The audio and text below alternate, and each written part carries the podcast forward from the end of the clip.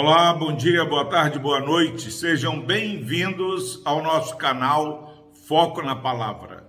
Louvado seja Deus pela sua vida. Palavra do Senhor no Salmo 145, versículo 9. O Senhor é bom para todos, as suas ternas misericórdias permeiam todas as suas obras. Glória a Deus pela sua preciosa palavra.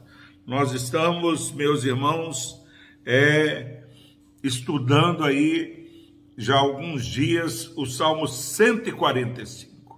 E não sei como você está passando este dia, mas a palavra do Senhor é maravilhosa. Quantas vezes nós, como povo de Deus, como filhos de Deus, andamos tristes, porque duvidamos da bondade, da misericórdia do Senhor. Vem um problema, vem uma dificuldade, e essas questões que emergem sem pedir licença em nossas vidas, muitas vezes nos faz questionar sobre a bondade do Senhor. Se Deus é bom, se Deus é poderoso, como Ele pode permitir que essa situação tão difícil é, aproxime-se da minha vida, da minha família, dos meus entes queridos? E é maravilhoso como a palavra do Senhor vai trazendo entendimento. Depois dele afirmar no versículo anterior sobre é a benignidade e a misericórdia do Senhor.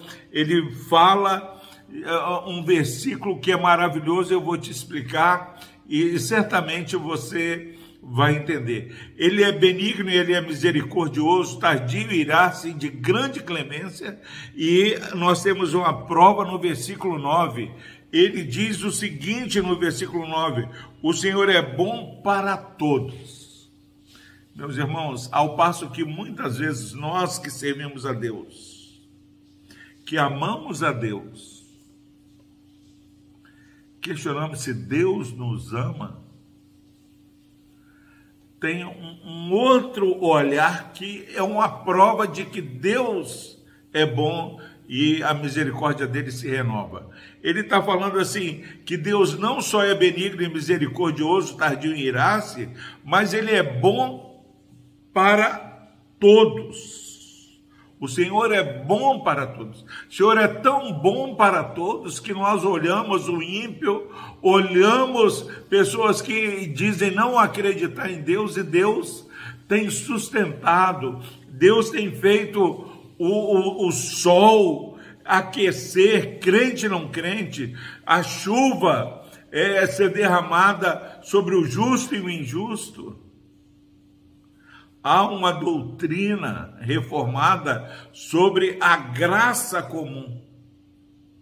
Deus é bom para todos.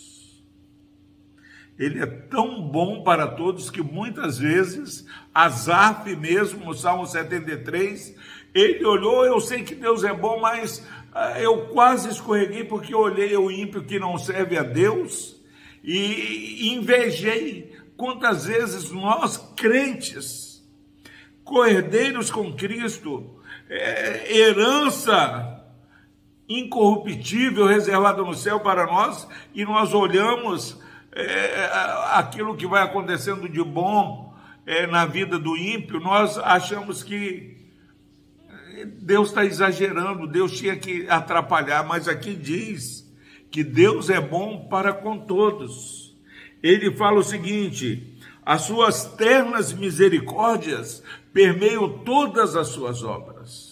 Isso é graça comum. É, Para onde nós olharmos, a terra está cheia da bondade do Senhor. Que esse versículo anime você que tem buscado ter uma vida consagrada. Você que não está entendendo o seu sofrer, olha para aqueles que não creem, que não conhecem Deus, que têm é, andado em rebeldia com Deus, até esses Deus tem tido misericórdia. Deus é bom para com todos.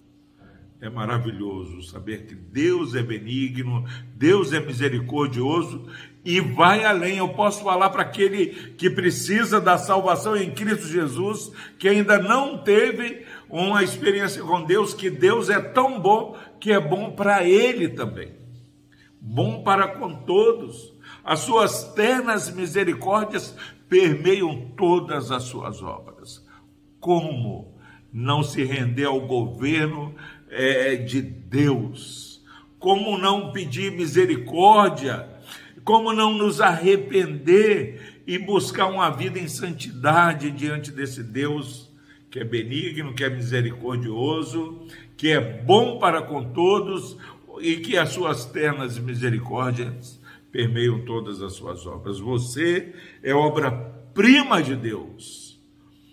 A bondade do Senhor está sobre a sua vida. Ainda que você não entenda, confie, alegre-se e espere no Senhor. Aqueles que esperam no Senhor é, não serão envergonhados, porque Deus é bom para com todos. Que Deus abençoe a sua vida. Vamos orar. Deus amado, obrigado, ó Pai, porque o Senhor não só é benigno e misericordioso, mas o Senhor é bom para com todos. Obrigado ao Deus, porque temos visto que toda a terra está cheia da tua bondade.